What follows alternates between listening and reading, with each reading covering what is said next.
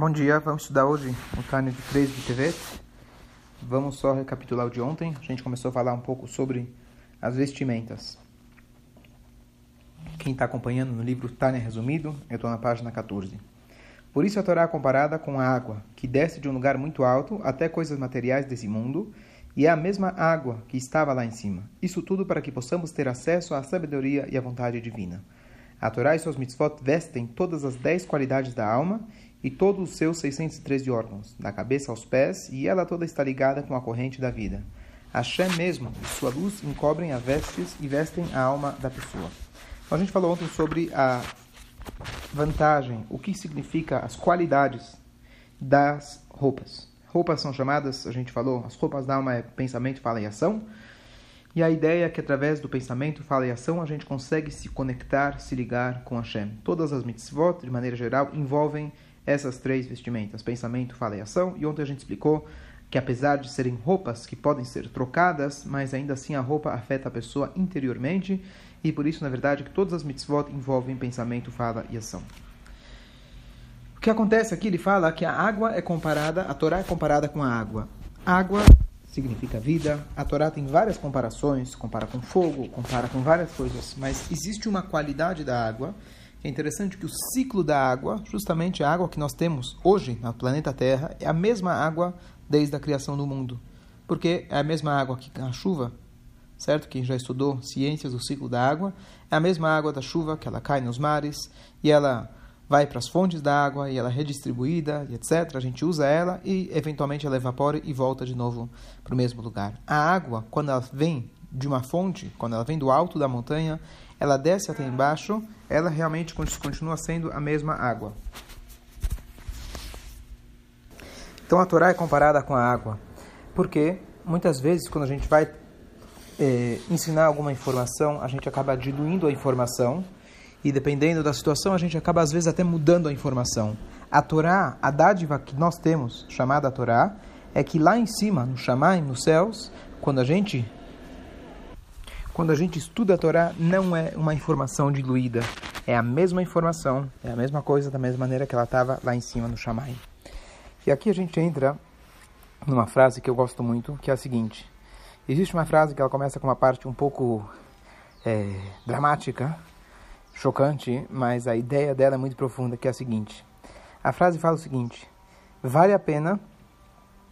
É, de novo, a frase fala o seguinte: se uma pessoa, Deus nos livre, passa 60 anos sofrendo, igual como Iov sofreu, quem já leu o livro de Iov conta na verdade que é uma pessoa muito bem sucedida e ele perde todas as suas posses e ele perde seus filhos, etc. Sofre demais. Então, um segundo no purgatório, no Gehinom, não é igual a 60 anos de sofrimento aqui na Terra. É muito pior.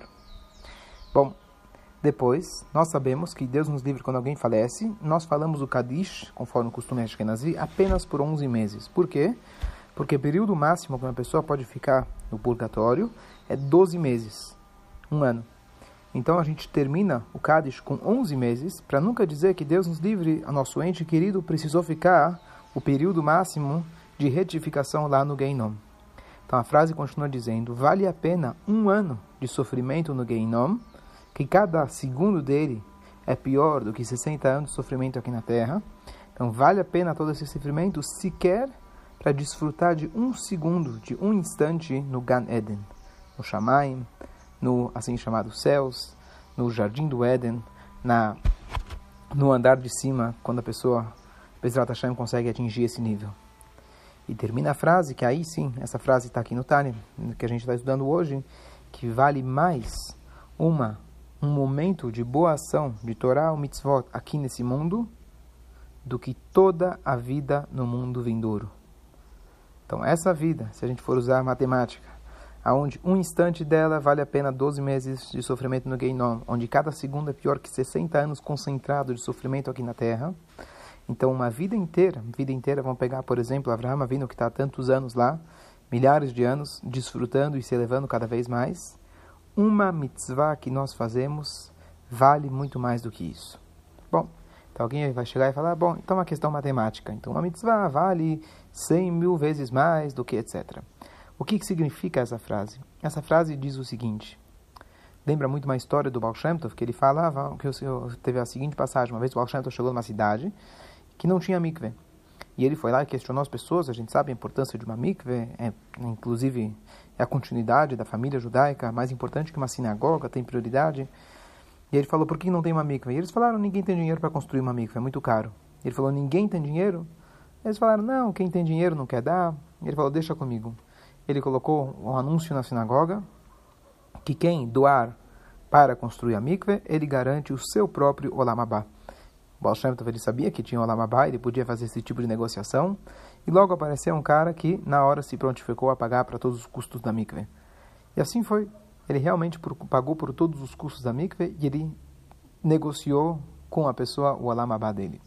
Bom, a gente não precisa se preocupar com o olamabá do Baal Shem Tov, não é nossa questão, mas essa foi, esse foi o caso. O que acontece? Muitos podem se perguntar e falar, bom, se o objetivo aqui na vida é a gente se aperfeiçoar para eventualmente, como, é, como diz o Porquê Avota, esse mundo é um corredor para o mundo vindouro, se o Baal Shem Tov já tinha isso garantido, como que ele poderia vender isso apenas por uma mitzvah? Tá bom, a mikvah é importante, etc. Mas se o nosso objetivo é chegar para o próximo mundo perfeito, chegar para o próximo mundo e nos garantir espiritualmente, como que ele pode negociar uma coisa dessas? E a resposta é a seguinte: Hassidut principalmente foca na nossa missão aqui na Terra. É verdade que depois a gente ganha um prêmio chamado Olam Abba, mas o verdadeiro prêmio ensinou para a gente o Baal Shem Tov e seus sucessores. O verdadeiro prêmio é nós causarmos uma, um prazer em Hashem. O infinito decidiu criar esse mundo e dar oportunidades para nós, seres humanos finitos, ou mesmo, nesse aspecto, almas finitas, entre aspas, para a gente poder criar um nachatruach, um prazer para Deus. Um prazer divino é ilimitado. Um prazer humano, ou mesmo um prazer, quando a pessoa já está no seu desligada do seu corpo físico, é um prazer limitado. É um prazer divino, é um prazer espiritual, mas é um prazer aonde a sua alma recebe. É um prazer espiritual, mas egoísta. Então ele é limitado. Quando a gente faz uma mitzvah, a gente se liga com o ilimitado.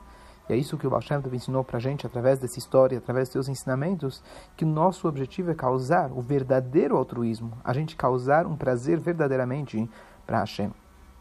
Em resumo, o que a gente quer com tudo isso? Qual que é o, o ponto que ele está querendo aqui no, dizendo no Tânia aqui para a gente?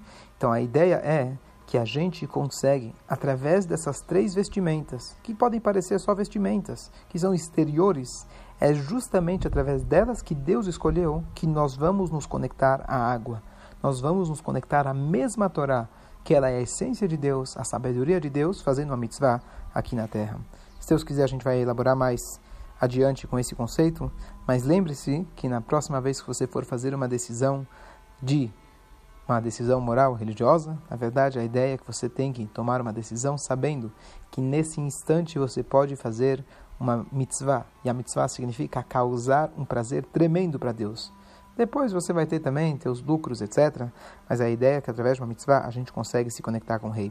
Só para concluir, ele fala no de hoje que quando a gente abraça o rei, ele fala que é, não faz diferença com quantas roupas o rei está vestido. O ponto é que você abraça o rei.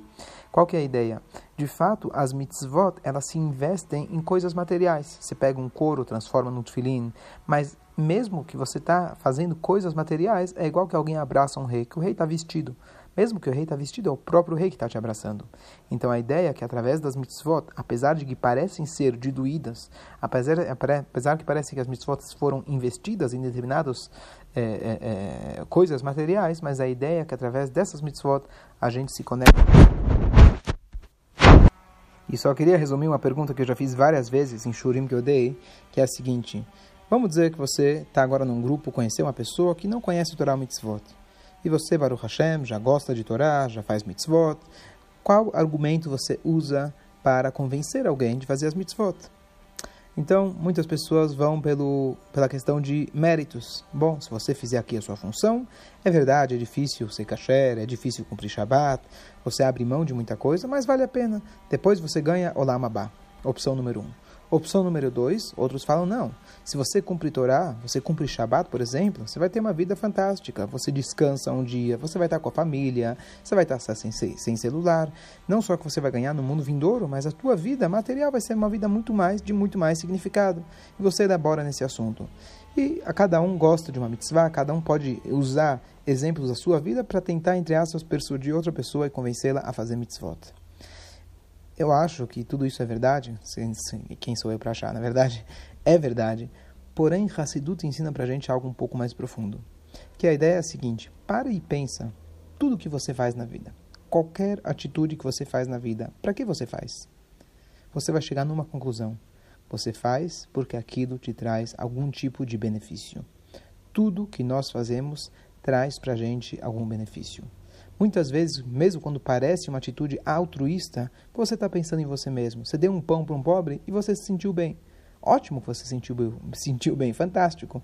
Mas a ideia, na verdade, deixa eu confessar para vocês que falar sozinho não é fácil. Eu espero feedback depois de vocês, porque é bem melhor tendo aluno presencial na frente. Mas você dar é, você ajudar uma pessoa e você ter um prazer com isso, esse prazer você no final das contas pensou em você. Porque uma pessoa casa, porque uma pessoa desenvolve um tipo de relacionamento, porque aquela outra pessoa te desperta algum tipo de prazer, ela te nutre de alguma forma, de amor, de carinho, seja uma troca intelectual, uma troca material, na sua forma mais grosseira.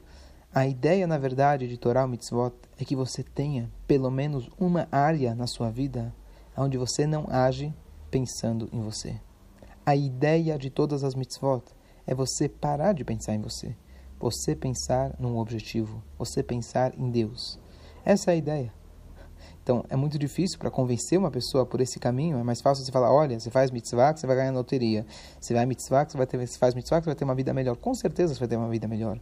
Mas a ideia, na verdade, é que as mitzvot nos conectam com algo maior do que nós mesmos. Só para concluir com um pensamento, dizem que uma vez tinha um médico e ele conseguiu bolar, criar uma vacina que ela conseguia é, curar o câncer. Bom, você pode imaginar, não estamos muito longe disso, se Deus quiser, mas você pode imaginar quantos prêmios nobres esse médico vai ganhar, quanto reconhecimento internacional ele vai ganhar. Bom, possivelmente alguns médicos vão ficar chateados com ele porque perderam a Parnassá, mas a gente espera que não, e vai ganhar muito dinheiro, muitos prêmios. Mas o que é tudo isso, esses prêmios Nobéis e esse dinheiro que ele vai ganhar perto do mero fato de que ele conseguiu curar tantas pessoas? Assim também em relação às mitzvot. A gente tem os méritos, a gente vai ter as honras nesse mundo, mundo vindouro, que são fantásticos. Mas o mero fato da gente fazer uma mitzvah, isso é o Ganeden. Essa é a verdadeira recompensa que nós temos. E é isso que ele está dizendo aqui para a gente. Então, como a gente pode convencer, ou a nós mesmos, e que esse é o principal, da gente crescer na vida, parar de pensar em nós mesmos, parar de pensar numa recompensa, simplesmente fazer porque essa é a vontade do, do rei. Pode parecer muito, muito simplório dizer que eu faço porque Deus quer, mas fazer porque Deus quer, essa é a maior grandeza de um ser humano.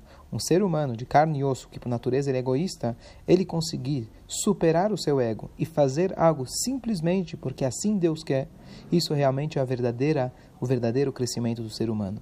E quando a gente trata do nosso crescimento pessoal, nossa nosso aprimoramento, também muita gente fala, bom, eu estudo a Torá, eu faço mitzvot e eu me torno uma pessoa melhor. Claro que você vai se tornar uma pessoa melhor. Mas se teu objetivo continua sendo eu, eu, eu, eu, você está idolatrando um seu eu espiritual. É melhor do que idolatrar um eu material? É verdade? Mas a ideia que o Baal Shem Tov passou para a gente é que através da Torá, que é comparada à água, nós nos conectamos à essência, nós nos conectamos a Deus. E essa é a novidade desse, desse capítulo, que ele mostra que justamente através das vestimentas, que são tão exteriores ao ser humano, nós conseguimos ter esse contato ao verdadeiro altruísmo. Nós conseguimos sair do nosso da nossa órbita de pensar em nós mesmos e através de uma mitzvah que a gente faz, através de um pensamento positivo que a gente tem ligado a Hashem, nós nos conectamos ao infinito. Então a gente pode ter várias é, é, é, side benefits, vários é, é, várias é, efeitos colaterais positivos que a gente tem das mitzvot, que é uma vida boa nesse mundo, no mundo vindouro, e uma vida mais correta, e nos tornarmos uma pessoa melhor, etc. Mas a verdadeira essência de uma mitzvah é a gente se conectar com